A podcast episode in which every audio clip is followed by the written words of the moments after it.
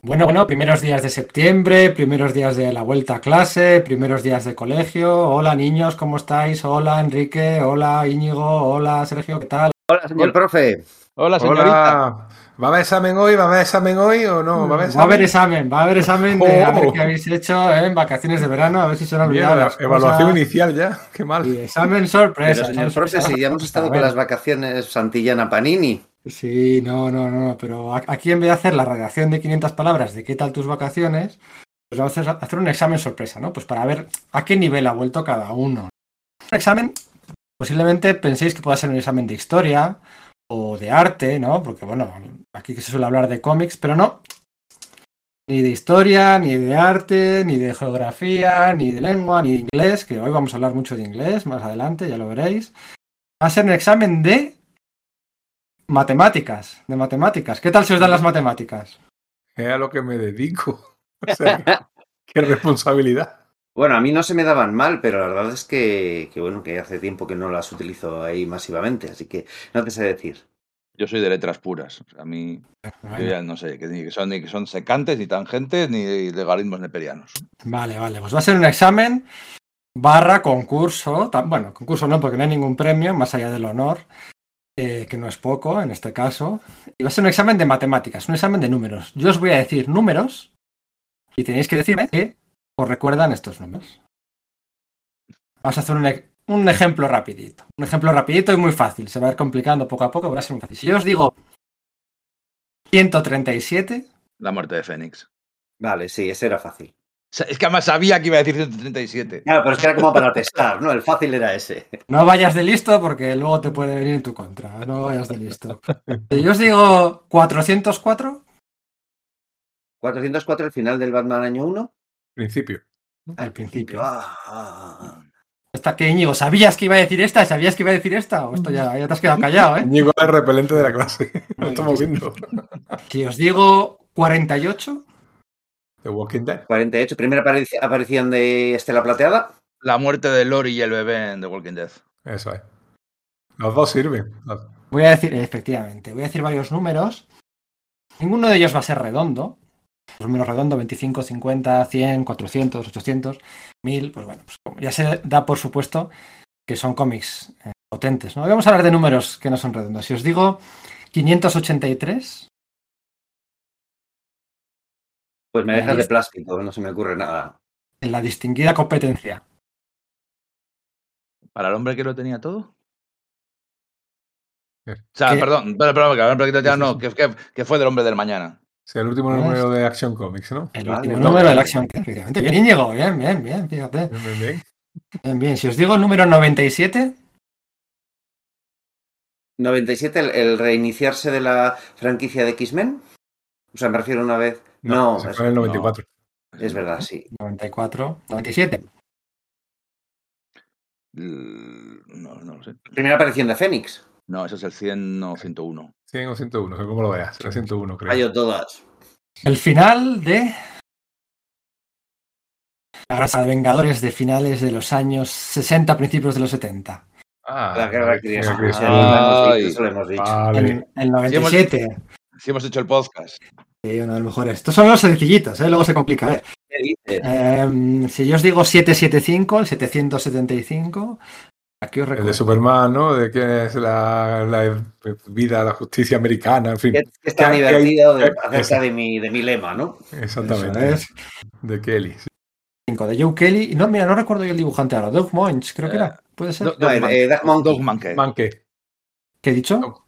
Mouch, el Ha guionista. dicho Ah, y es Manque. no, sí, sí, me he leído. Sí, Se sí, mucho, sí. se parecen mucho. Sí, sí, sí. O sea Eh, que lo que lo que nos hemos preparado para el podcast de hoy, nada. O sea, Estás, tú estás muy callado, estás muy callado. Estás, a ver si, a ver si- 666. Un disco de los Maiden, lo siento. Y uno de Aphrodite Style. 666 es el número, no diga, quizás no sea el más potente de todos los que hemos dicho. Batman, Ram Morrison, Damian Wayne, El Futuro. Ay, es verdad, que cuando eh, Damian es Batman, es una historia, un vistazo al futuro. Vale. Sí. Os digo anual 10.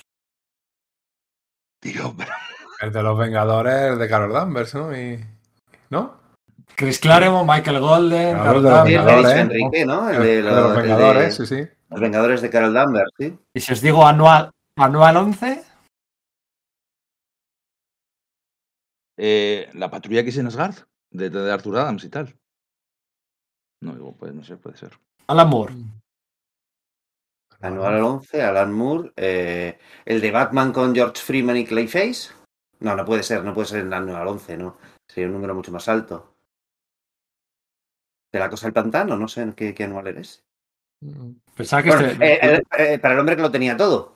Eso es, lo habéis dicho antes. Sí, que es el que ha dicho antes Íñigo, claro, es verdad. Eso es, con un grandísimo Dave Gibbons, eh, esa portada histórica. Y de aquí sale una frase histórica en la blogosfera española, ¿no? ¿Marve? No sé. Lo de mente limpia, Robin, no era de La mente limpia, sí, Ah. sí, sí. sí, sí, eso, eso, estáis Mente nerviosos, limpia, ¿eh? chaval, sí, es señor. pensamiento limpio, chavales. Es Está- que, a ver, es que tú sabes por dónde vas y nosotros tenemos que ir a remolque. Bueno, pero joder, no me digas, si digo número Claro, 21. te número- dice un número, tienes que pensar colecciones que han llegado a esos números, incluso Claro, echándole pero- vueltas si es numeración legacy o hay algún volumen. No, no, Entonces, es el número original. Números, Es verdad, números- de, toda la, de toda la historia del cómic americano. números potentes, números potentes. Si Sí, os digo sí, 21, Eh, la saga del planador maestro de Spider-Man. No, eso es el 33. O está a punto de empezar con esta, con eso te lo digo todo. De Conan, Ya- no, ¿no? Distinguida ¿El juego de Conan, competencia.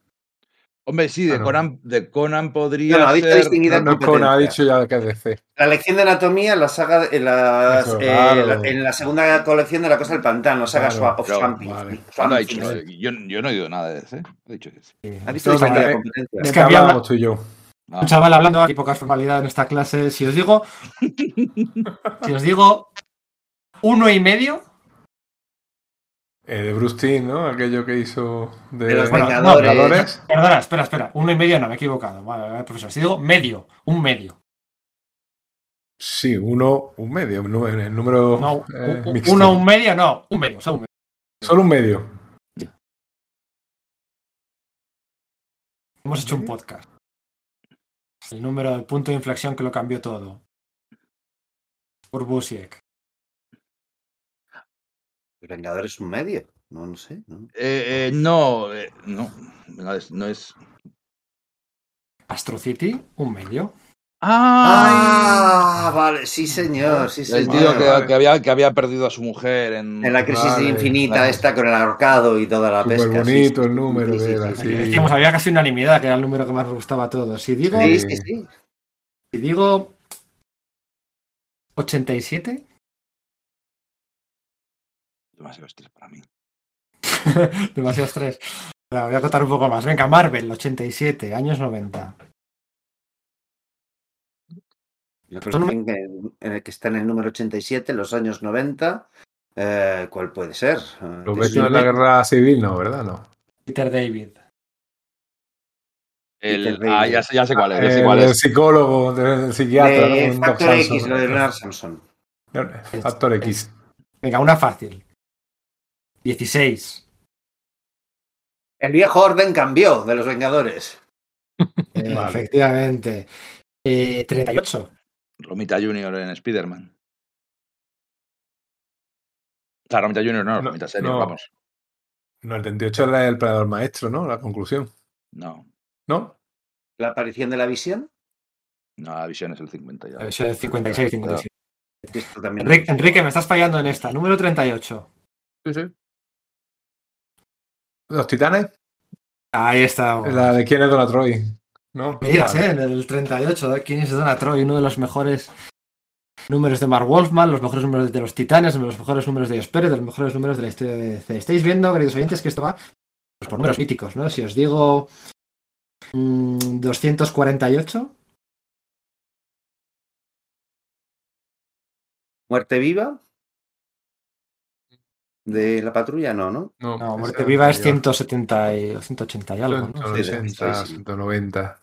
248, a ver, ¿quién es el, el gran aficionado de Spider-Man de aquí?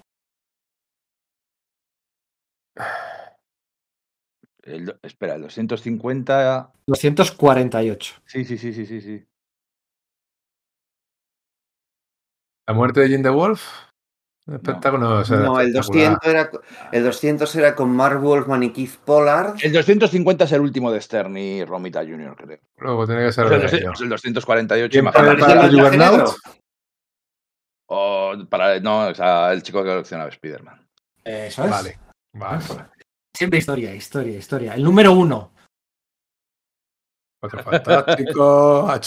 Action Comics. No, no. X-Men de Jim Lee, Chris Claremont. No, número uno. El número uno, dice los Thunderbolts. ¿Cuál va a ser? ¿Cuál va a ser? Cualquiera. Si digo, eh, si digo, bueno, iba a decir el del Coyote, el Animal Man, el 5, quizás no sea muy potente. Si digo 51,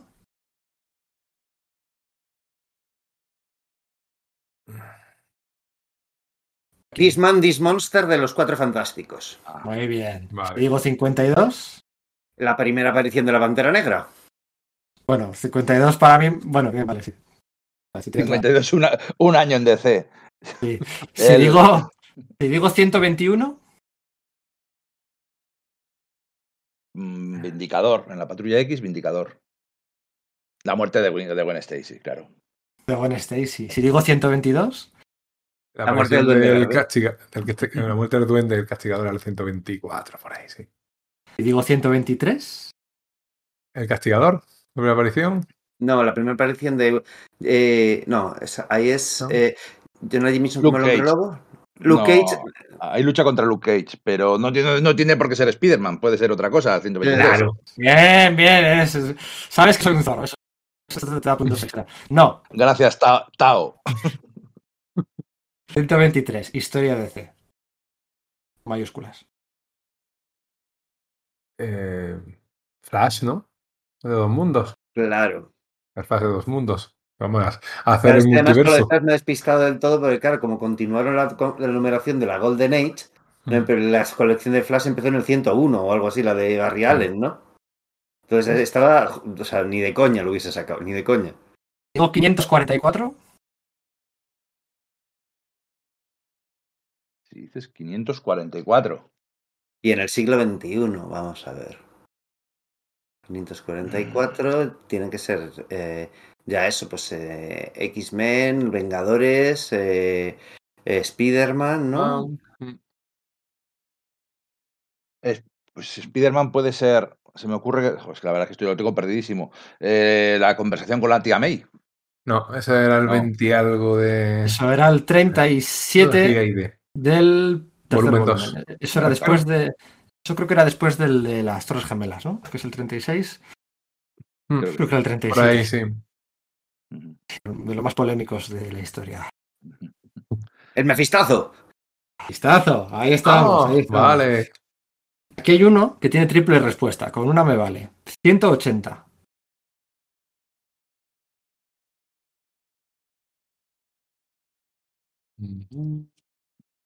Pues, pues, pues. 180. Bueno, a ver. ¿Lo ves? No. ¿No? La Muy bien, ¿quién lo ha dicho? Vale. Yo- ¿Lo ha yo- dicho que lo ha dicho? Ah, muy bien. no, vale. 180. Lo que La pasa es que siempre tenemos en la el duda si es Hulk, 180, sí. 181, pero como sabes, la última viñeta, bla, bla, bla, bla. Sí, 180 sí, sí, sí, lo ves, sí, no. sí. En Para los frikis de los Vengadores, posiblemente sea la portada que más nos gusta de la historia del grupo, el 180. Y es la portada con Henry Peter Girich, o Gairich, Ujú. dibujada por. El número, de, el número de John Byrne y de David Michelini, ¿no? Pero la Y la portada, portada de Pérez. La portada, sí. la portada es de Pérez, pero luego dentro del interior John Byrne dibuja una imagen muy parecida. Con, eh, pueden quedar siete de todos vosotros, pero bueno, 180 es lo vendo, ¿no? La de lo vendo en Increíble Hulk. Si digo el número 0, El comienzo de Starman. Starman, claro.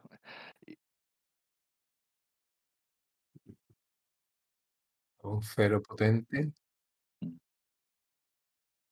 ¿No había un Batman Cero también de Scott Snyder? Más fácil que todo eso, no os volváis locos. Más fácil, lo llevan el nombre. Ahora cero.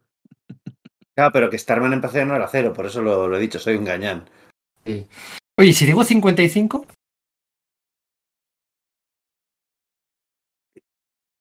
Estás tardando. Es que me sale una rima fácil, no creo que sea lo que este programa Ah, no, no, no, pero vamos, que te estás, te estás tardando tú tanto. 55. 25. Joder, es que. Es que es muy Ay. difícil, Pedro, es muy difícil. ¡Cuánta presión! Si no, Es que claro, es clásicos. profe. 55. Ah, ¿Quién, debuta, ¿quién debuta en el número 55? A ver, ¿quién debuta en el número 55? Qué gran personaje. Hemos- Lo hemos dicho antes, la visión, ¿no?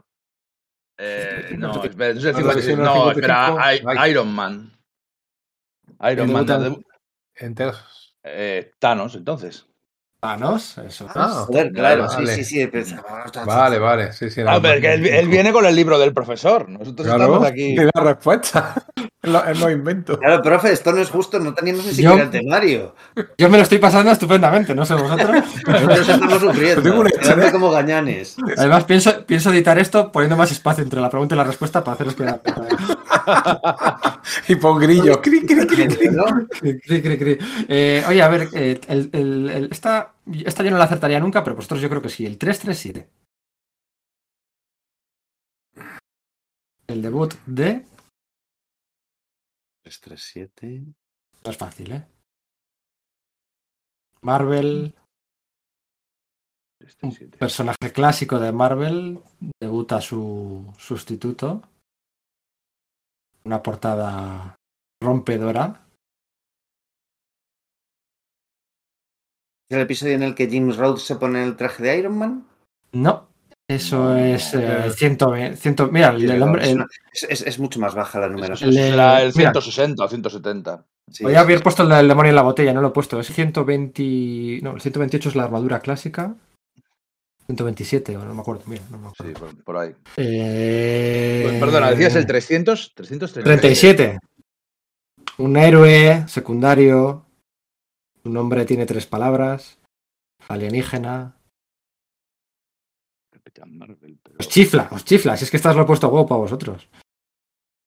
Walter Simonson. Billy Rayos Ah. Beta. Vale.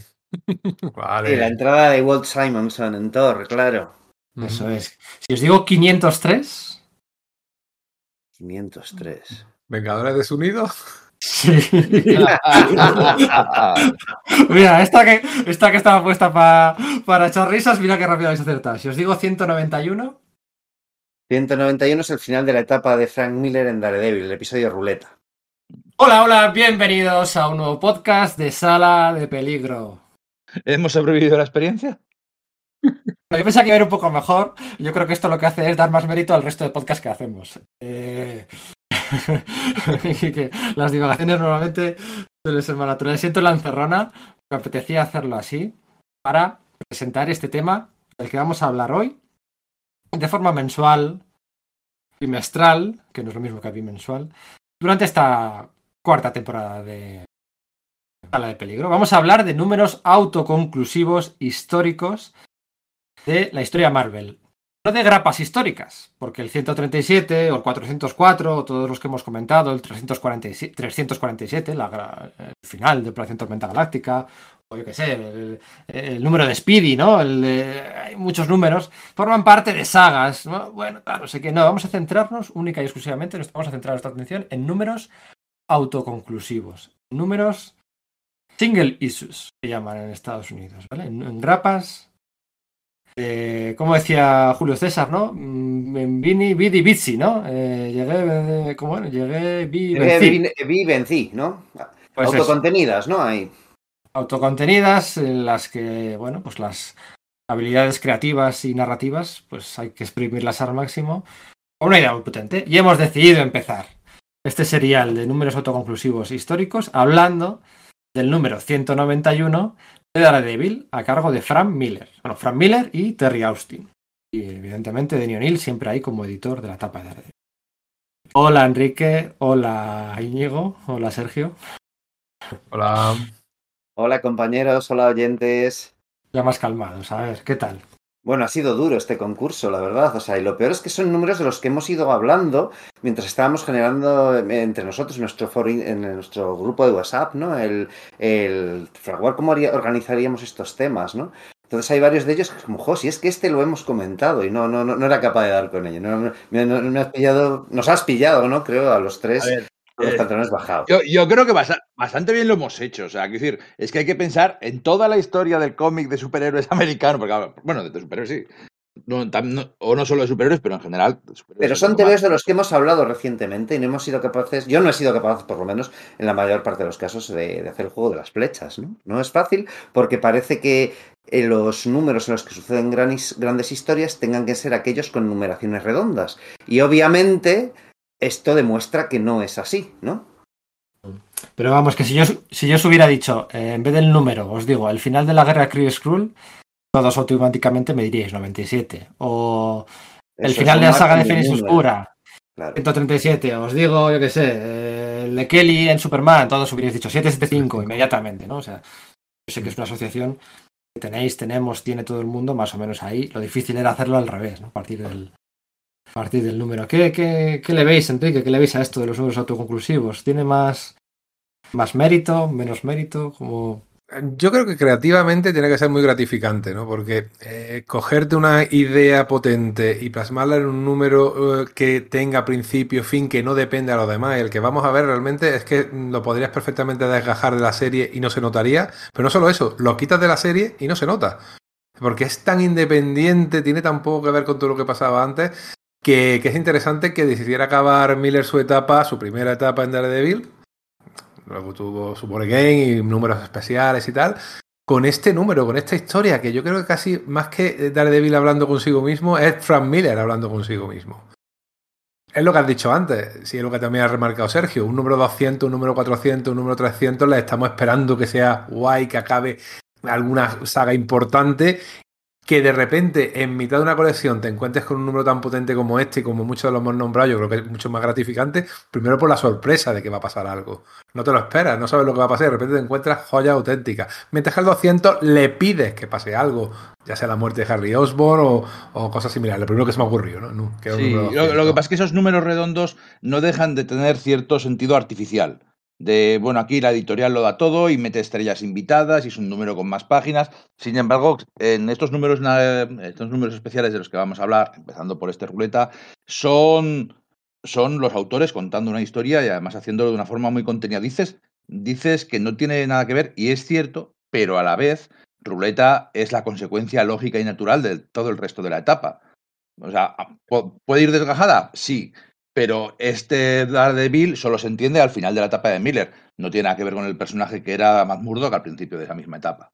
Sí, sí recoge hechos de durante toda esa etapa, pero lo que es, es cierto es que no es parte de un continuará, ¿no? No es el final de una saga concreta, no hace referencias a los episodios inmediatamente an- anteriores, ¿no? Yo creo que sí es muy interesante a nivel artístico, y creo que un poco por donde iba eh, la pregunta de Pedro, ¿no? Creo que es interesante y además no creo que sea más sencillo, me da la sensación de todo lo contrario, ¿no?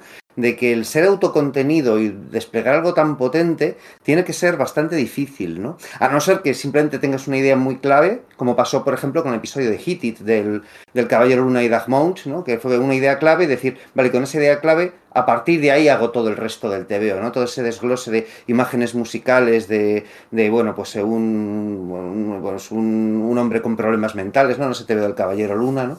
Eh, pero si no es así, tiene que ser complicado que condensar algo y, de- y de- y destilar de una forma tan sumamente potente como sucede, por ejemplo, en este ruleta, ¿no?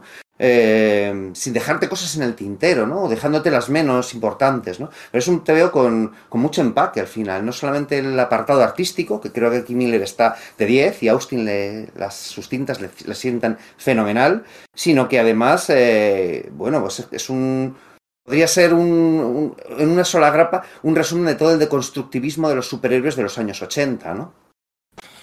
Esta grapa, Ruleta 191, está publicada en el año 1983. ¿Vale? Y aquí estaba un gran héroe, un gran icono de Marvel, en este caso, pues jugando con armas y arma para arriba, pistola para arriba, pistola para abajo, ¿no? Es un tema al que luego muchos otros cómics, personajes y autores irían a rebufo durante buena parte de los 80 y los 90. El propio Miller jugaría con ello en su Dark Knight. Así que esto es una precuela de muchas cosas. Es una secuela o un punto final o final punto y aparte a su etapa de Daredevil, pero es una precuela a muchas cosas. ¿Por qué hemos sí. elegido, por qué hemos elegido Ruleta 190, Daredevil 191 Ruleta? Es, es todo por gustos, pero es el mejor de la historia de Marvel. El mejor todo de la historia de Marvel. A mí me resulta muy difícil clasificar eso, pero desde luego creo que sí estaría en un, en un top 5. ¿eh? Yo sí lo pondría en un top 5. Ya digo, tanto por el apartado gráfico como por... Y no hablo solo del dibujo, hablo de la secuenciación, porque es una historia que sucede, que da la sensación de que te la lees muy rápido, ¿vale? Pero da la sensación de que sucede durante todo un atardecer hasta que se hace de noche y cómo juega Miller con las viñetas, desglosando un, lo que sería una viñeta alargada en distintas mm, viñetas cortadas, como dando la sensación de que es una cámara recorriendo a cámara lenta un escenario o una cara, ¿no?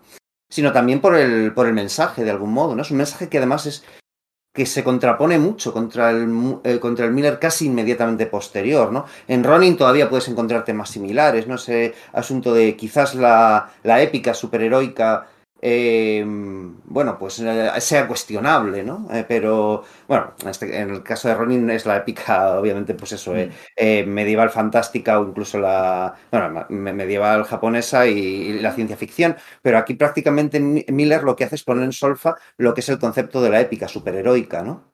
Claro, es un análisis bastante maduro y a la vez tramposo y sin solución sobre, bueno, sobre el, ciclo de violencia y sobre si los superhéroes sirven para algo. Claro, obviamente los superhéroes no pueden solucionar los problemas del mundo real porque están en el papel, porque son personajes de ficción que existen solo en nuestras mentes y en, y en, y en dos, y en dos dimensiones. Pero la reflexión sobre el ciclo de violencia y sobre y ciertos toques de, de de, mm, sociales sobre el control de armas y cómo la sociedad americana está podrida, es un nivel de reflexión y, a, la, vez que, no se va ni predica. Sobre todo a mí es una cosa que me gusta mucho porque no, es un señor soltándote su chapa, sino que está muy imbricado en el personaje y en, su forma de pensar.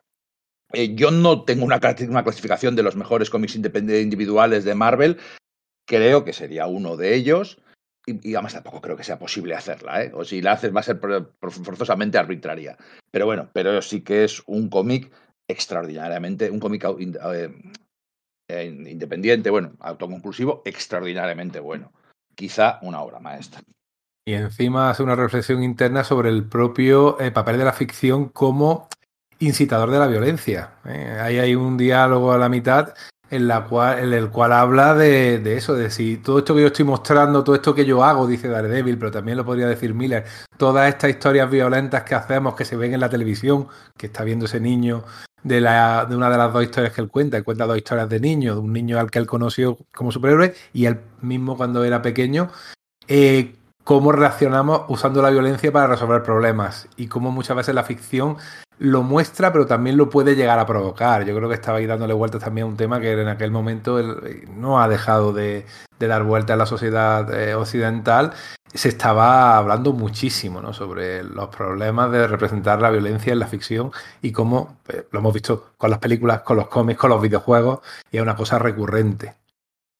Es que además eso, Miller, por lo visto, en un principio, ¿no? Eh, yo no he leído, no he encontrado las declaraciones concretas, pero cuando estaba haciendo su etapa de Daredevil, que aquí, que, que aquí concluye, decía que él representaba la violencia de una forma tan explícita, tan poco habitual en el cómic de superhéroes, precisamente para mostrarte lo desagradable lo, lo chunga que era, que era esa violencia que se desplegaba en los TVOs de forma alegre, en la que la cosa le pegaba un puñetazo a la masa y la masa atravesaba un, un edificio. Y claro, era una violencia casi como de, de dibujos animados de Tex Avery, ¿no? Entonces Miller dice, dice bueno, eh, la violencia es algo mucho más serio. Voy a, voy a darle el. Voy a mostrar lo, lo dolorosa que verdaderamente sería. Y se encuentra con que, en cambio, los fans. eh, iba, a utilizar otro, otra, otra persona del plural. No es. eh, adoran, sino que adoramos el, su enfoque, ¿no? Y eso le debe hacer reflexionar. Ese mismo año, en 1983, por ejemplo, también se empieza a publicar El Juez Dredd en Estados Unidos a través de, de Eagle Comics, ¿vale?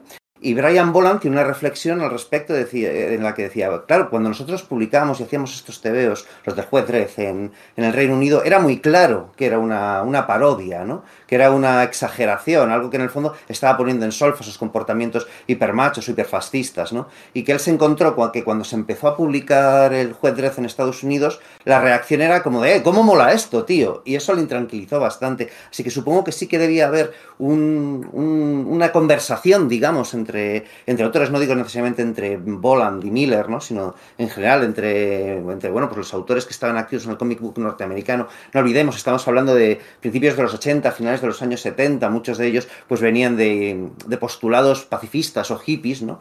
Eh, respecto a qué efecto está teniendo esto sobre nuestra audiencia, ¿no?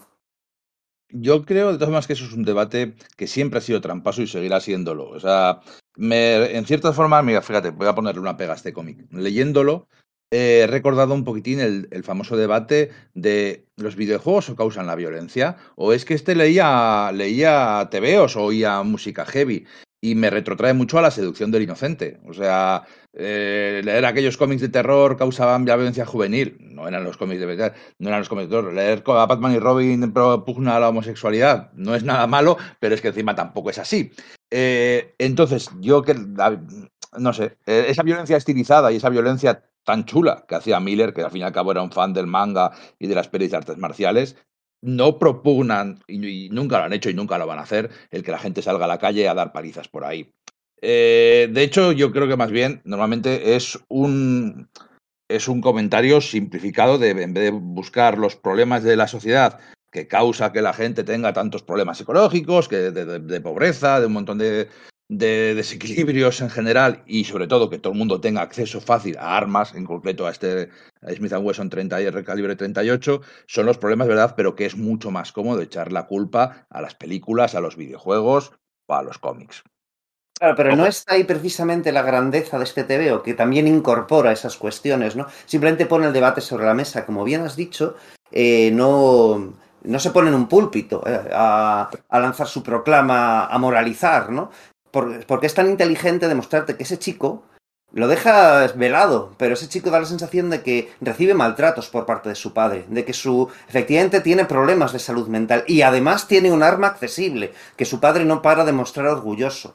Entonces, Miller no echa la culpa solo a los tebeos, ni mucho menos, ¿no? De hecho, ni siquiera les llega a echar la culpa, simplemente se plantea la duda, ¿no? Sobre un determinado sector de la población que está efectivamente sometido a cuestiones reales muy graves, como las que este niño, este Chucky, que aparece en este tebeo, está sometido, ¿cuál puede ser el efecto que esa la adoración de ese, de ese concepto superheroico que es la solución de los problemas mediante la violencia pueden llegar a desencadenar, ¿no? Hay muchos puntos de abordaje, muchos. Ya solo con lo que habéis comentado a mí se me ocurren. Ya tenía dos preguntas preparadas, porque esto iba a ser un podcast de 30-40 minutos, ya se, ya se ve que no. Eh, yo creo que deberíamos hacer lo que no hacemos nunca y hacer la sinopsis de este, de este si os parece, porque estamos comentando sobre algunas cosas, ¿no? Eh, en este caso no es tanto sobre los TVO, sobre esas, esas cintas de vídeo que ve el chaval, me contáis un poco la sinopsis y me gustaría poner un punto de énfasis en una cosita que dice Enrique, ¿no? Que son dos, dos niños los que eh, la influencia de la violencia en dos niños, pero la forma magistral que tiene Frank Miller de no introducir al segundo niño, al propio Matt, hasta bien pasado el ecuador del TVO. Te estás leyendo el TVO y mentalmente tú, acostumbrado a leer tantos TVOs en tu vida, tú dices, bueno, pues esto ya irá acabando y no acaba. Te mete otro relato. Te hace una catarsis, dos catarsis, en un tercer acto de la obra. Te la llena hasta arriba y luego vuelve al presente, a esa escena. Esa escena entre Bullseye, que también hemos comentado, y Daredevil. Es un to be continued.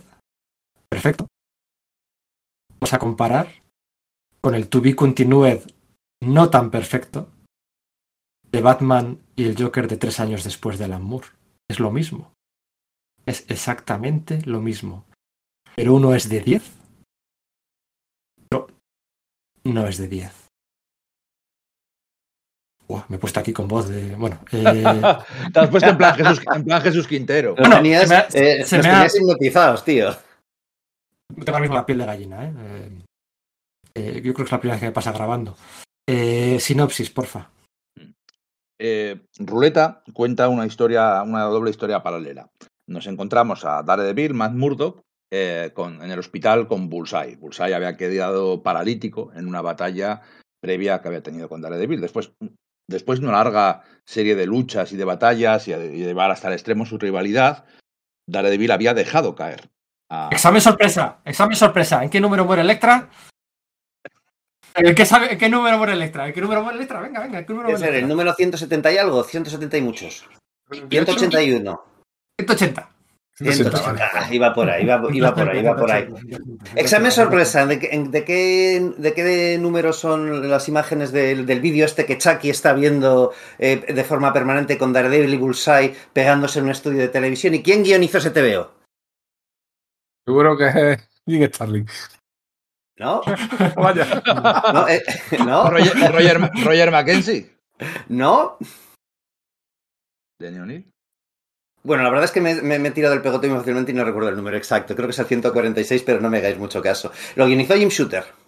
Anda, anda, anda. Tiene esos anda, números de anda. relleno entre Mark Wolfman y Roger Mackenzie y tal. eh. Mark Wolfman había presentado al personaje de Bullseye en el número 131 o algo por el estilo y eh, después es cuando lo recupera Jim Shooter, mete esta, esta historia en la que, bueno, pues eh, Daredevil y Bullseye se enfrentan en un, en un plató televisivo y esa, esa escena tiene mucho peso luego posteriormente, porque Roger Mackenzie, cuando Frank Miller ya ha entrado como dibujante de Daredevil, utiliza esas, esa, esa cinta grabada pero en la que se ve que Bullseye ha dejado de ser simplemente un mercenario y ha comenzado a obsesionarse con Daredevil. Y luego eh, Miller, cuando empieza a hacer los guiones, recoge muchos de los hilos de Roger Mackenzie, incluido ese. Pero originalmente Bullseye no era más que un asesino a sueldo, ¿no? Y Miller sabe llevar eso a, la a una mayor conclusión. Perdón. Y esto, mi- y, esto, y esto ha sido Sergio siendo sala de peligro. Jim, Jim Shooter apostaba mucho por Ro- Roger Mackenzie. Recordemos que Roger Mackenzie es que tiene la idea original de presentar al Capitán América a las elecciones de presidente de Estados Unidos. Una idea que originalmente el editor de aquella serie, editor de Mackenzie, le rechaza. Aquel editor se llama Roger Stern. Y luego, un año y medio después, en- de cara a unas elecciones, el propio Roger Stern vuelve a esa idea, sugerencia de Jim Shooter, y en los créditos de agradecimiento del Capitán Americano agradecen a Roger Mackenzie la idea original. Roger Mackenzie es eh, mano derecha, bueno, mano derecha tampoco, Roger Stern era la mano derecha. Eran Roger Stern y el dibujante de. Bueno, Jim Shooter tenía que tener muchas manos en esa Marvel Sí. de finales de los 70. Pero sí, sí, pero de finales de los 70 tenía básicamente dos. eh, Roger Stern y el otro era, que no me sale el nombre, me cago en todo, el dibujante.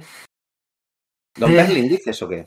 eh, No, no, no, él habla de Hatsune Miku, o como se llame. eh, no, el dibujante, coño, el dibujante de Vengadores, la novela gráfica de Vengadores de Emperador Muerte.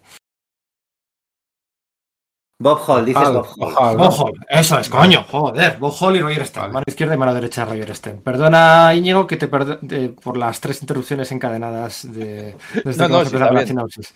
Sí, está bien. El tema es eh, Daredevil y Bullseye encerrados en la, en la habitación del hotel, del hotel del, del hospital, con Bullseye paralítico y, Daredevil jugando a la ruleta rusa con un, con un revólver. Eh, de ahí viene el nombre de ruleta. Y mientras eh, Daredevil tiene un monólogo interno que en su cabeza habla Bullseye, pero es un monólogo interno porque está contándole toda su vida y sus secretos, va contando un caso eh, de, de un juicio que ha tenido, bueno, de un, cliente que ha tenido en el que se mezclan pues corrupción, maltratos infantiles, eh, tenencia de armas, bueno, pues un caso de, un niño que, que está muy impresionado por la violencia que, que Daredevil y el resto de superhéroes ejercen tan alegremente y lo utiliza, bueno, pues acaba, acaba incluso haciendo un tiroteo escolar con la pistola de su padre. Entonces, esa es la historia, básicamente, cómo se va alternando lo que le ha pasado con ese, caso, con Daredevil hablando con Bullseye, hasta llegar a, una conclusión, a varias conclusiones en las que nos revelan, pues bueno, que el famoso batallador Jack Murdock, el padre, la figura siempre legendaria de, de Matt, no era ni mucho menos perfecto, era un hombre muy humano, muy falible y que de hecho eh, bebía mucho y llegó a pegarle, porque son católicos irlandeses, claro. Eh, entonces, bueno, pues eh, se habla sobre esos dos niños marcados por la violencia, marcados por unos padres abusivos y cómo, y cómo salen adelante o no. Y como, por supuesto, pues la pistola no tiene balas y siempre estamos, eh, siempre están en, una, en un ciclo sin final de violencia que está pues, llevándoles una y otra vez al asunto.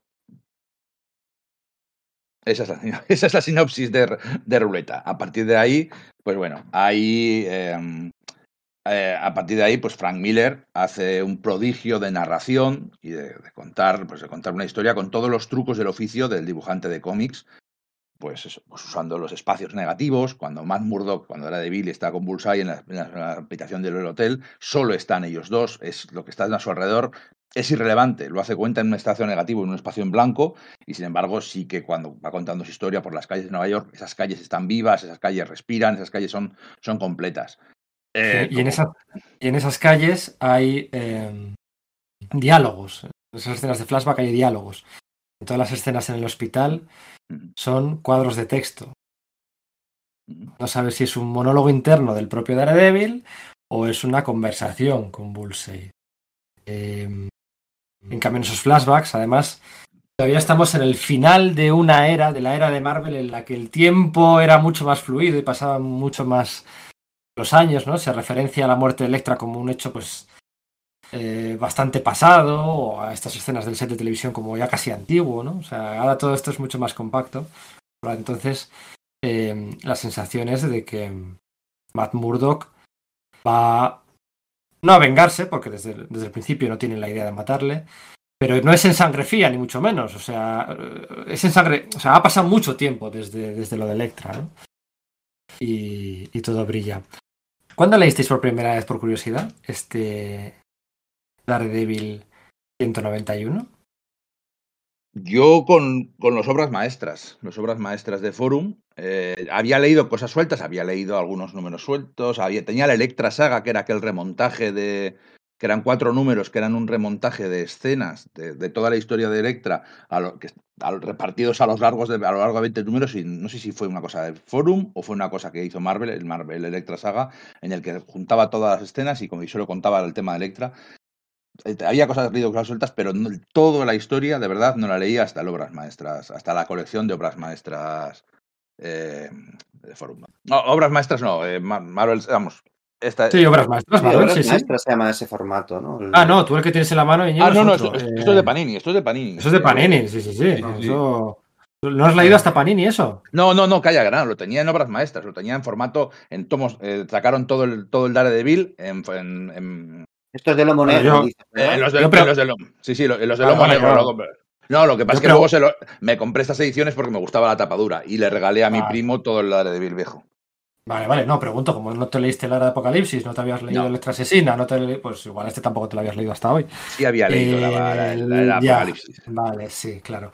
El, el tomo de obras maestras de Forum tenía, la portada de aquel tomo, tenía precisamente la portada de este, de este número USA, con, con el título de acabado, ¿no? ¿Puede ser? Sí, Puede ser, es bastante sí. tocho. Sí, eran cuatro tomos. Los de obras maestras de fueron eran cuatro tomos, los de Lomo Negro y eh, además todo el negro, una cenefa alrededor de, una de las portadas que cogían. Cogieron precisamente para esta, este último tomo, el tomo 4, la portada del 191. Pero el título era el, el título de otro número anterior. Hicieron un megamix un poco curioso. Y yo, eh, poco más o menos como Íñigo, ¿eh? no lo leí hasta esta edición que es del año 99. Que lo que hacía era aprovechar los fotolitos de Forum lo que había publicado Forum en el año 84, 85, 86, cuando fuera, ¿no? No recuerdo ahora mismo, pero por esa época, y simplemente eh, reimprimirlo y ponerlo eso en un entre portada un poco mejor y ya está. Sí, yo en cambio sí leí, sí leí aquellas grapas de, publicadas por Forum. y, bueno, y respondiendo a la pregunta de Íñigo, es que lo he visto hace poco. Lo de Electra Saga por- fue una cosa de, de Marvel. Fue lo- no fue un remontaje hecho de Forum, se hizo desde, desde la propia Marvel. Y sí, sí, sí, yo lo leí ahí y flipé, porque claro, eh, luego venía la etapa de con, con Denny O'Neill y, y dibujando Klaus Jansson, ¿no? Que Jansson ya había estado dibujando algo de Daredevil. Y claro, en medio ver ese, ese Miller tan completo, resulta un poco bajona, ¿no? Para, con respecto a los, a los números posteriores, que además habían perdido a, a Miller de, guion, de guionista. Y dejo, de hecho, yo dejé de comprar la colección habitualmente. Lo empecé a comprar mucho más, de forma mucho más esporádica, algún número suelto y tal, y poco Y más. Pero Y, y por eso, y por muchos como tú, se canceló la serie de Daredevil. Y para, cuando, y para cuando llegaron 20 números después al Born Again, pues no había pues tuvo que colección. Spider-Man. Tuvo que sea Peter Parker Spider-Man para ven- venderse bueno, en forma de varios, de varios capítulos. El número inmediatamente posterior al de Ruleta, el número 192, no es de Denis O'Neill, es de un Mr. Nobody Eh, lo miré ayer y no recuerdo el nombre de, de ese tío. O sea, es un filín o no sé si sigues o no sigues. Recuerdo porque- una historia con Ben Urich y tal, planteándose mudarse de piso con su esposa o algo así. Pero es verdad, no, no recuerdo ahora quién, quién sería el, el, Lo miro ahora en un segundito. Y luego vuelve Frank Miller, por cierto, vuelve. eh, y antes de hacer Born Again, que tenemos un podcast de Born Again muy rico, quedó muy rico. Antes de volver, hace dos números autoconclusivos.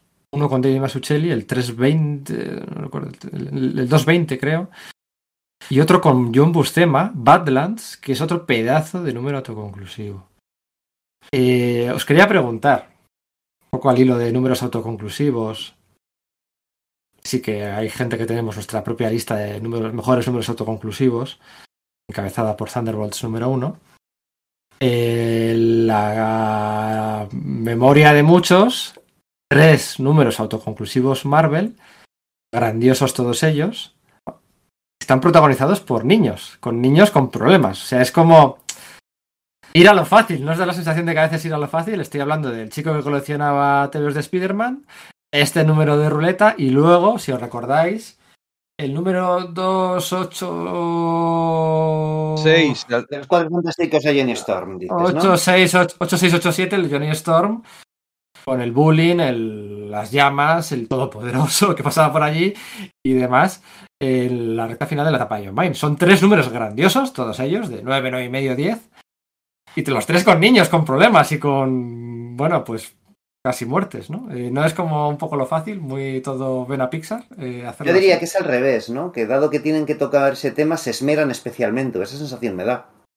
No sé, yo por lo menos como lo vi en su momento. Es decir, que, que es, mm, bueno, no sé.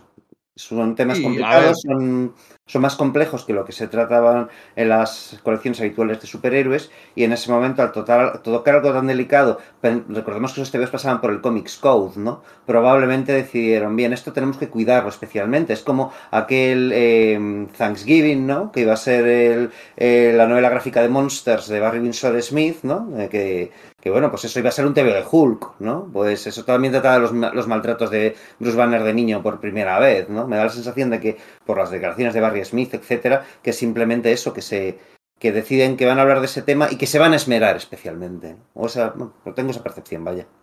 Creo que era un poco el tema en aquel momento, probablemente por la influencia de Nancy Reagan, la mujer del presidente de los Estados Unidos, de Ronald Reagan en aquel momento.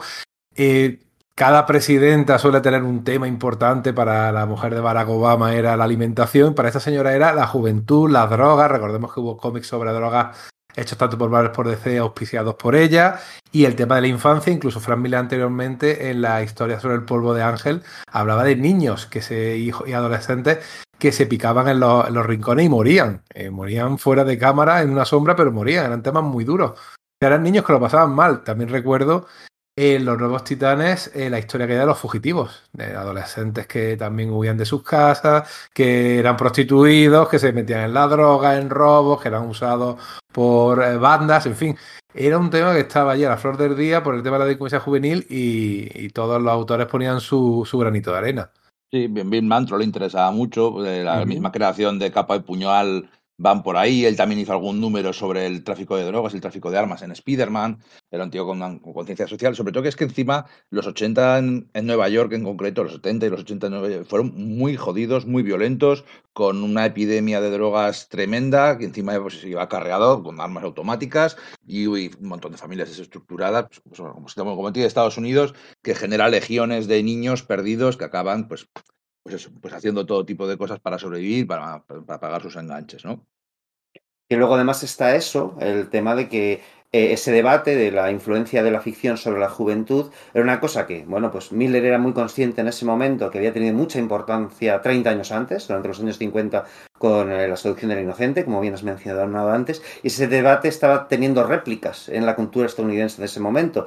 Eh, si hemos visto Stranger Things hace poco, podemos recordar la histeria que había sobre el tema del satanismo y los juegos de rol, por ejemplo, pero es que efectivamente fue el momento en el que se se liberalizó, es decir, las- en las series de dibujos animados estadounidenses había un código muy estricto sobre la, eh, la cantidad de armas que se podían utilizar, hasta qué punto podían utilizarse como promoción de juguetes las series de dibujos animados y durante la administración Reagan eso se, se liberaliza y de repente empiezan a salir series que tienen un mayor, una mayor cuota de violencia de la que había durante los años 70 y entonces eso también genera un, un debate, ¿no?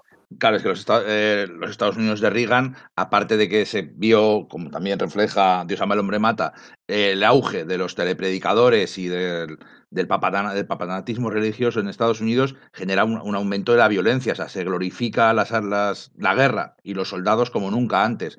De pasar de los 70 y, y la vergüenza por Vietnam a todas las películas ochenteras de héroes, de, Top Gun, de Rambo, de todo ese tipo de cosas, que, por ejemplo, la primera de Rambo es una película de un refugiado, o sea, de un ex, ex luchador que está jodido la cabeza, la segunda y la tercera son glorificaciones, igual que Rocky. Estaba en la, en la cultura americana esa glorificación, los G. Joe, que a mí tanto me gustaban, eran soldados con fusiles reales de armas y con helicópteros y tanques reales. Y- Muchas de esas películas están financiadas por el gobierno norteamericano, por Reagan, para exaltar la nacionalidad del país. Y cuando digo financiadas, no digo que pusieran pasta. Financiadas me digo que digo que necesitamos un portaaviones para grabar unas escenas. Toma cinco portaaviones.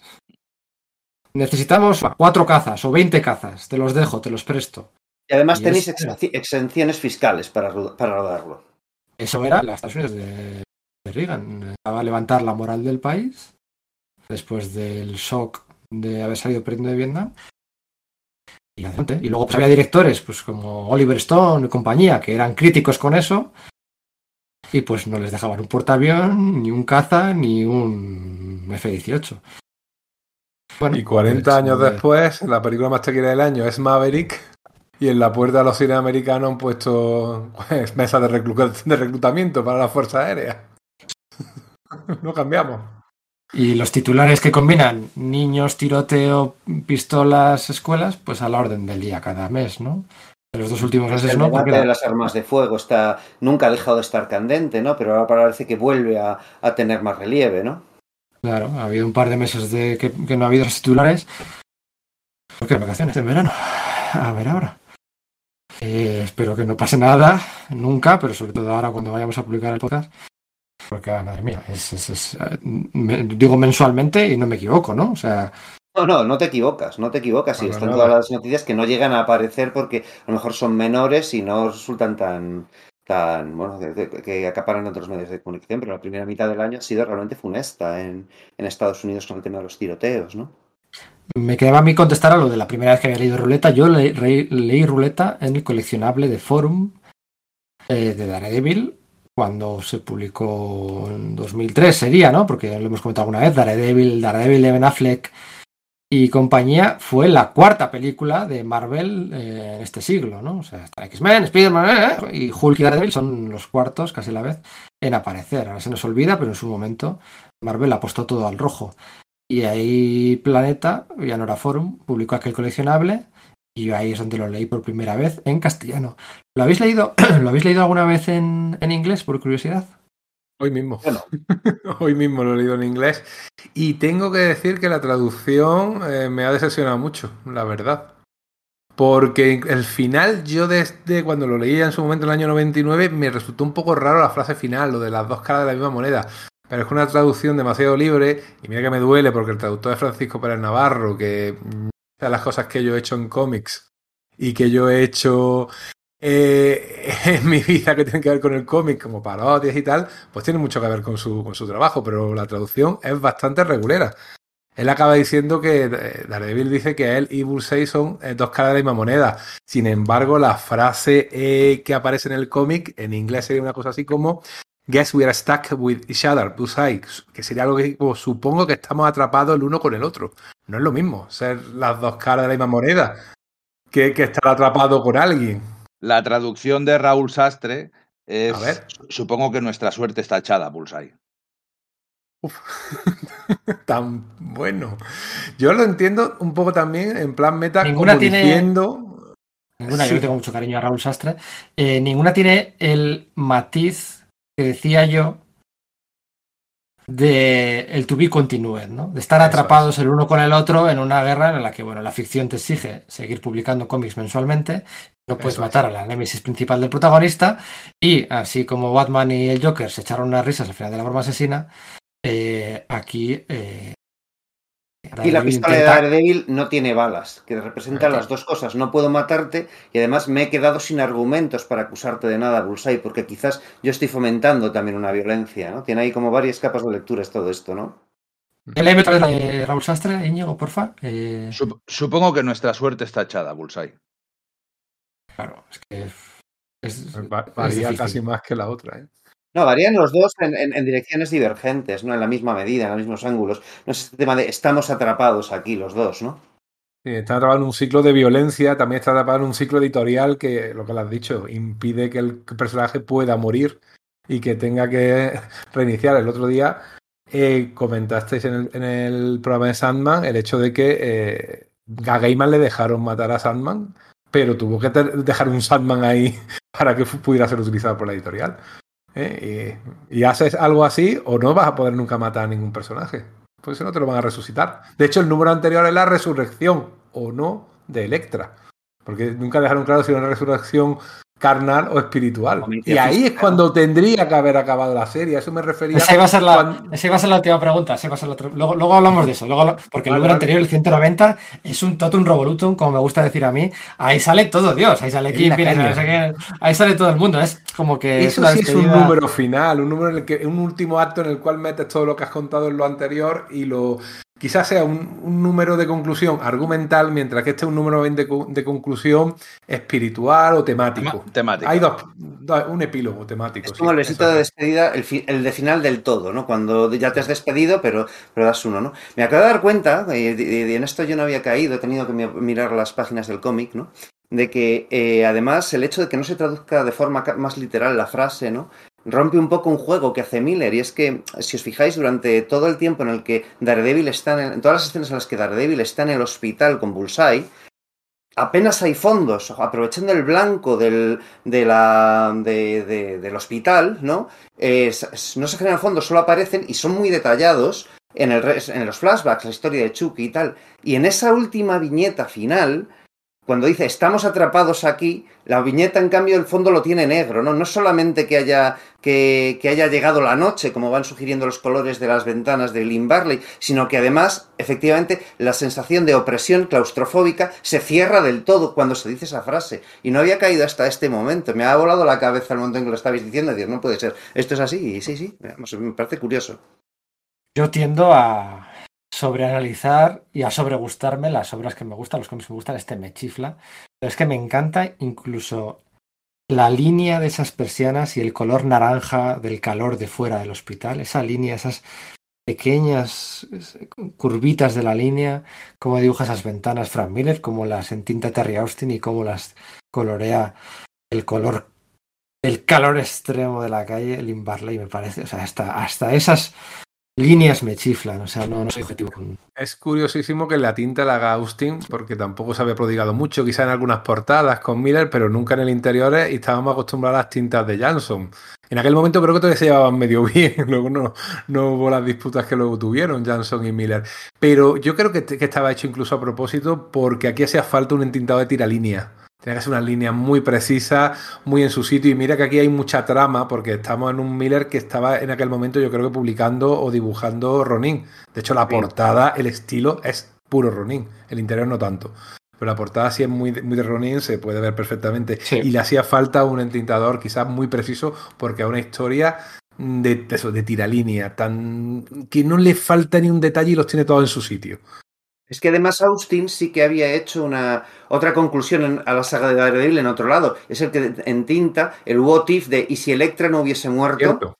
Y entonces ahí da otra, o- o- otro final a, a la historia de Daredevil en un universo alternativo con Daredevil re- eh, retirándose con Electra, ¿no? Entonces quizás eso también ayuda a la... Venga, pues Claro. ya que hicimos este, es- este equipo creativo, repitámoslo para este final, otro final. Claro, es que Jansson, eh, su trazo es salvaje, es movimiento, es, es- ideal para la violencia, es ideal para los personajes desencajados, para las heridas. Sin embargo, esto, no, no voy a decir no pasa nada, claro que pasa, pero están parados. Son dos personajes, uno literalmente paralizado y otro sentado a su lado, eh, pensando y meditando sobre sí mismo. Entonces, ese detallismo, donde tiene que ser detallista y donde no tiene que serlo, pues no lo es, eh, queda de lujo. Fíjate, hay un par de momentos que digo, joder, si parece John Byrne, claro, porque, porque te ríes en el, en ¿no? el claro, sí, sí, sí. Es que además eso, que esté Austin haciendo ese cross-hatching, también te obliga a, ¿sabes? A ese- rollo de, de- de- de volúmenes y tal, hacerlos con, con entramados de, de tinta y tal, que sería eh, recorriendo los, los lápices de Miller bastante fielmente, también te obliga a que la lectura sea más pausada, ¿no? Que es un poco lo que es lo que digo, esta historia supone que pasa a lo largo de toda una tarde. Pedro ha dicho el color extremo, a mí siempre me dio la sensación, y tendría que volver a releerlo, fíjate que lo hice ayer mismo, de que sucedía en otoño, ¿no? Pero el, el- eh, a mí me da la sensación de que eso es como que un atardecer, y claro, ya te digo, esto te lo puedes leer muy rápido, pero el hecho de que las imágenes en determinados momentos tengan más volúmenes, más nivel de detalle, hace que se- la, la visión de, cómo recorre el lector las viñetas se ralentice, ¿no? Y que era el, el tipo Mm. adecuado, quizás, ¿no? A mí siempre es como en verano, ¿no? Tengo la idea de que es como en verano, que el- ese calor del eh, extremo, las chicharras haciendo ruido en la calle, ese es lo- y luego dentro el frío del hospital. De todas formas, Ahí yo Yo- creo que influye el hecho de que la historia del niño negro eh, tiene que pasar en otoño-invierno por la ropa que llevan, pero la de él, él su recuerdo, sí pasa cuando tiene manguita corta y, los, y van todos en manga de camisa. Entonces realmente lo que La, pasa la de del Matt de hospital- pequeño, dices, ¿no? Sí, Matt la de, de pequeño que- en verano, en verano. La otra es más bien otoño-invierno. Y claro, lo que pasa dentro del hospital no sabes cuándo es, un periodo indeterminado en algún momento. Pero sí, yo también estoy con Pedro. Me da más sensación ya de crepúsculo, de, de que va llegando otoño, invierno, sí.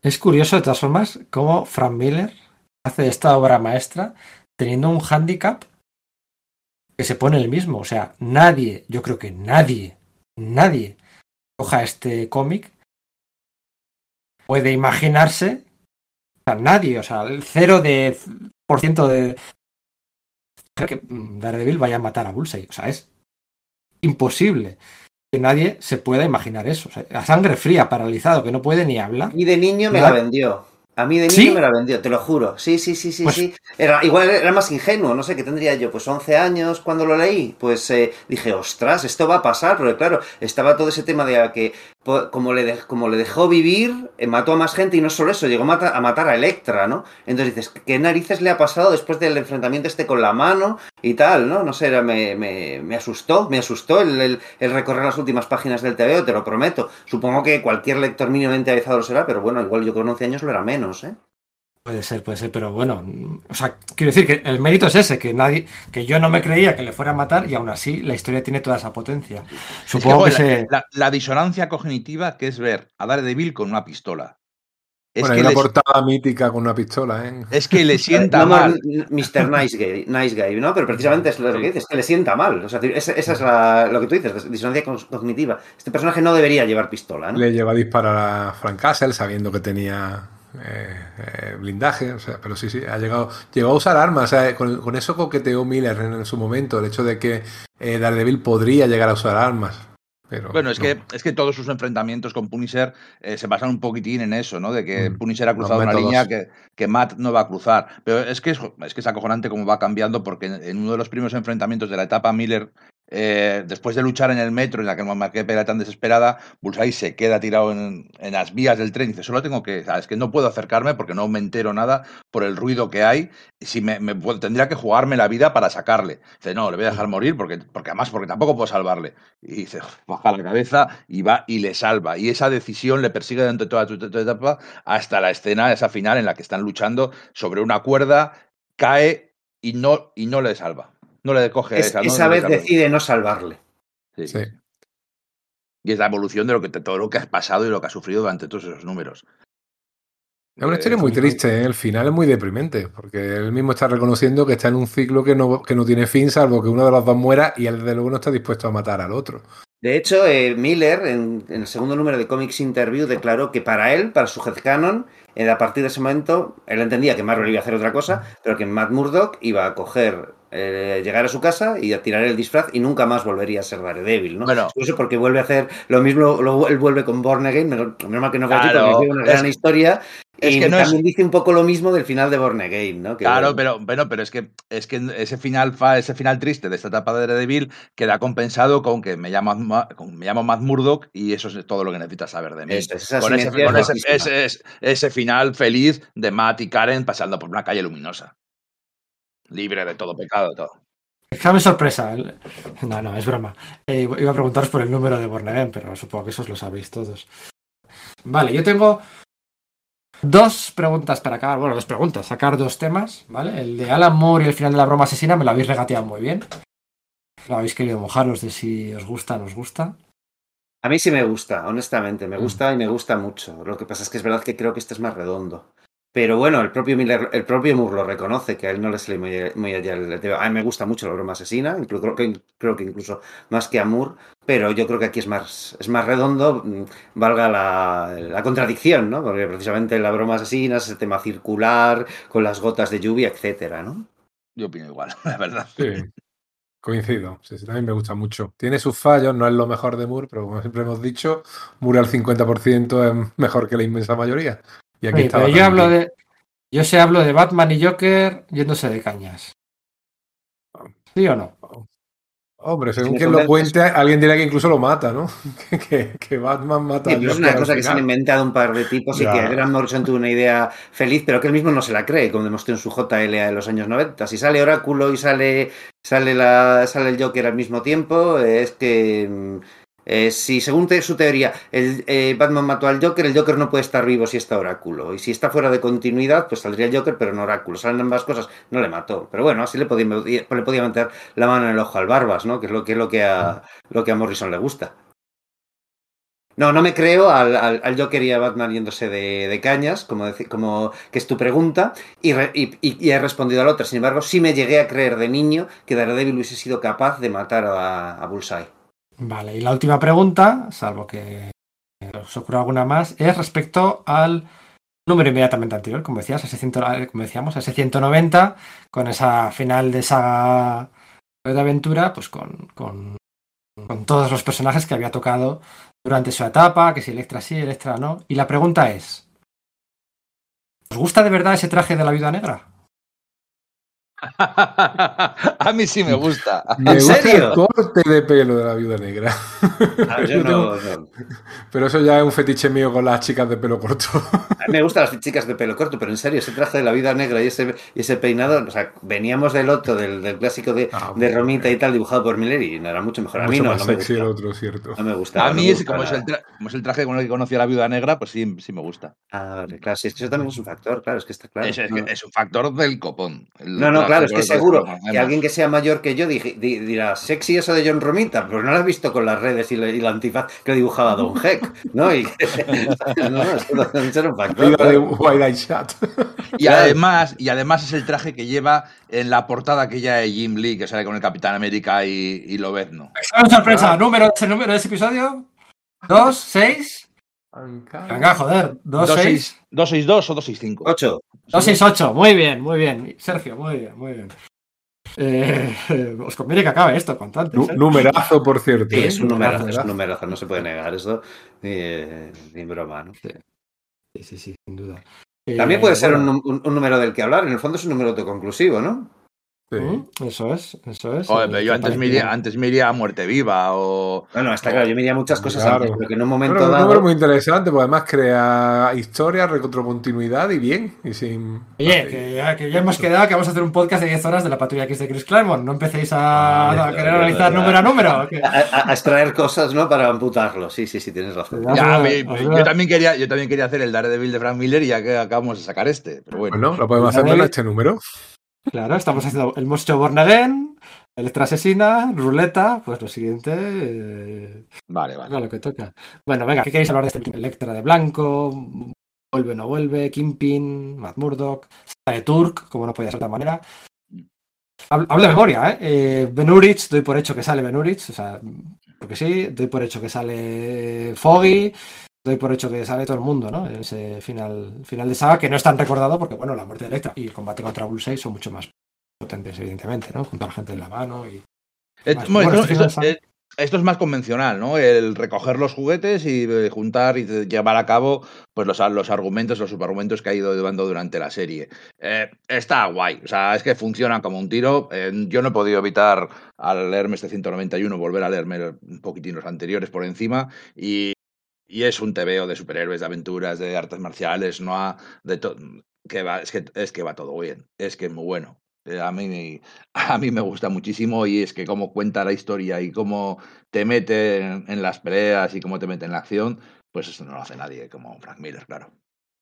Es una cosa que debemos a Danny O'Neill, que como era el editor de la serie, le dijo a, Miller que, bueno, Miller, claro, empezó, digamos, mimetizando el, estilo de pelea que, que, claro, que Gil Kane le, había puesto, que era como uno de los anteriores. Antes estuvo, estuvieron eh, Jim Collan y Frank Robbins, ¿vale? Pero eso, la referencia para, para Frank Miller, para Daredevil, era Gil Kane. Y le dijo, hombre, dale un rollo así más de artes marciales, investiga con el tema oriental, a ver si hay algo que te interese. Entonces, eh, O'Neill se lo decía más por el tema de las artes marciales de procedencia china y a, y a Miller, que además en ese momento le pasaron un par de tochos de El lobo solitario y su cachorro, que es un tema que es fundamental para entender Ronin, eh, le empezó a interesar mucho más el tema japonés, ¿no? Y claro, lo llevó hasta un punto en el que el, el, el tema ninja o el tema japonés que aparece en Daredevil casi no tiene relación con el estilo de pelea de, de Daredevil verdaderamente, ¿no? Sino que se convirtió en un tropo y un elemento muy característico por sí mismo, ¿no? Eh, De hecho, creo que a raíz de eso se convirtió en practicante de artes marciales durante una temporada. Hasta, hasta ese punto llegó, era un autor del método. Pues Sí, con, el cuerpo, escalombo que tiene, Ya, creo que tuvo que durar poco poco. penilla. Siempre hace un canijo, pobre. No, pero es un señor TV y es lo que dice, es un epílogo perfecto a todas las tramas que había creado anteriormente, incluyendo eso, dejarle ahí a, Electra, dice, mira, usadla si queréis, porque parece que está viva, pero ese, ese traje blanco mm, es de pureza, yo siempre lo interpreté como una resurrección espiritual, como que su alma iba al cielo, no sé. Hombre, yo Sin lo que embargo- interpreté cuando era pequeño, porque yo creo que lo que dices es verdad, ¿no? Es un rollo de que ah, se, ve, se estaban viendo escenas de, de Electra tratando de subir una montaña y siempre fallando, y que eso le llevó a las manos de, de ser educada por la mano, ¿no? Pero el tema también es que el traje blanco es el, tra- es el, el color de, la- de blanco del traje era el de, bueno, la casta, ¿no? El grupo este de ninjas opuestos a la mano dirigidos por Stick. Entonces, como, vale, en ese momento, después de, lo que- de la resurrección a medio pelo que le ha hecho eh, Matt Murdock y que luego completa, completa piedra, ¿no? De la propia casta, eh, ya es digna, ya sería digna de, de formar parte de la casta. De, de hecho, sería su última componente porque el resto, todo el resto de, de esta gente, Stick, Piedra, Garra, todos han muerto, ¿no? Pero- yo, yo sí considero que, que es una resurrección física porque Matt la purifica, purifica su alma y el mismo Piedra dice, hoy no sé cómo lo ha hecho, pero está limpia, está, le ha quitado la, mancha que tenía y entonces Casta, da su- eh, Casta de Piedra da su vida para que ella viva. Sí, se ve ahí como que solo que, de él solo queda el, el- el traje blanco, ¿no? Que era lo que pasaba con los, cuando los de la mano, los ninjas minion de la mano resucitaban a alguien, su cuerpo se desintegraba y quedaba solo el traje rojo, ¿no? Entonces sí, es- lo que pasa es que bueno, que Miller sí que dejó un poco claro que no, para él Electra estaba muerta, ¿no? Que de hecho pues Electra Lives Again era una historia en sí misma y tal, y no le debía hacer mucha gracia que Chichester le, la resucitase, ¿no? Que no se hubiera metido en movidas. ¿Sabes lo que te quiero decir? Que si no te puedes quejar de que se resucitan a Electra, si, no te pones, si te pones tú a resucitarla metafóricamente. Igual que el amigo Clermont, que no se puede meter, quejar de que se metan a resucitar a Jean Grey si resulta que le está jugando con Madeleine Pryor. Pues, si no quieres torear, ¿para Por listo, toma, por listo. Bueno, pues hasta aquí hemos llegado. Para mí ha sido divertido de grabar. Espero que para los oyentes también haya sido divertido de escuchar, sobre todo la parte inicial, bueno, todo. Y ahora queda lo más difícil, y es elegir el cómic para el mes que viene. Yo creo que lo suyo sería cambiar de acera, ¿no? Eh, ¿Con qué iríais vosotros? ¿Qué número autoconclusivo de DC? Bueno, el 775 Action Comics molaría mucho. Eh, así números así sueltos, alguno de los profiles de, de los villanos de Flash, o el de la mudanza de la Liga de la Justicia Internacional. Tú dices de los de Jeff Jones, el 182, por ejemplo. No recuerdo los números, pero alguno El de de esos frío. El primero de todos, el primero que hizo con frío. podría ser, sería una buena opción. Vale, el del 775 me gustaría porque nunca acabé de comprender qué le hacía Superman a esos villanos. nunca, nunca le así. Porque parece que estaban muertos, pero no estaban muertos. A ver si me lo explicáis. Yo el de quién es Donna Troy me, me molaría mucho, la verdad. Y yo apuesto por la lección de anatomía. Bueno, ya nos daremos También. una buena tanda ahí para. ¿eh? Y, y podremos hablar de Immortal Hulk, además. Bueno, no, es eh, muy sencillo. Vamos a hacer una encuesta en, en Twitter. Twitter permite Mira, cuatro, cuatro opciones, ¿no? Hacemos lección de anatomía, hacemos el 775, era Manchester Black, ¿no? Era el, Manchester el Black, eso es. el de, el de- bueno, era Action Comics, no era Superman, era, o, no, o era eh, no, no, era Action Action. Comics, ¿no? Action Action, Comics era 775, así hacemos algo del siglo XXI. Eh, bueno, al palo, ¿eh? Ahí andará. eh, Y ese, ese lo tengo mira, confirmado por, por Joe Kelly. Voy a mirarlo. Yo no lo Sí, tengo, no porque esto firmado, lo una tengo. respuesta a Authority, en realidad. Authority empiezan a ser populares, pues Sí, eso, sí. a finales de 1999, ¿no? Marzo del, dos- marzo del 2001, o sea, es el tercer mes del siglo XXI, porque como todos sabéis, el siglo XXI empieza en el 2001. Eso es. Eh, vale, entonces el de Donna Troy, que decía, que decía Enrique, yo quiero hacer de la- del Evangelio del Coyote. Vale. Mira, Quiero también, hacer uno del Evangelio del Coyote de Animal Man, el número 5. Ahí también hay uno, eh, el crossover con invasión de Animal Man también está muy bien. Ostras, el de la mascarada de la muerte roja, ese es bestial. El de la bomba esta fractal, estaba muy bien. El arte, la guerra, estaba, estaba golloso. Vale, pues que Twitter decida y que nuestros queridos seguidores y oyentes decidan el destino. Se de- puede hacer como hacen algunos amigos en Twitter, que hacen como una especie de torneo de las artes marciales de entre... No, entre- tengo la palabra torneo, la tengo silenciada. Así que nada. Ah, vale. Venga, hala, hasta luego. Es, es que eres, es que eres el peor. Adiós. Venga, Chao, chao. un saludo. Bueno, ya está. Lo he pasado muy mal, pero esto ha sido muy divertido, ¿eh? Sí, Ha está estado guay. muy bien. Ha estado muy bien, muy bien. Pedro, enhorabuena. Sí, sí, Eh. sí, de verdad. te- em, me ha gustado mucho. O sea, nos has pillado con los pantalones bajados del todo, pero estaba muy bien, tío.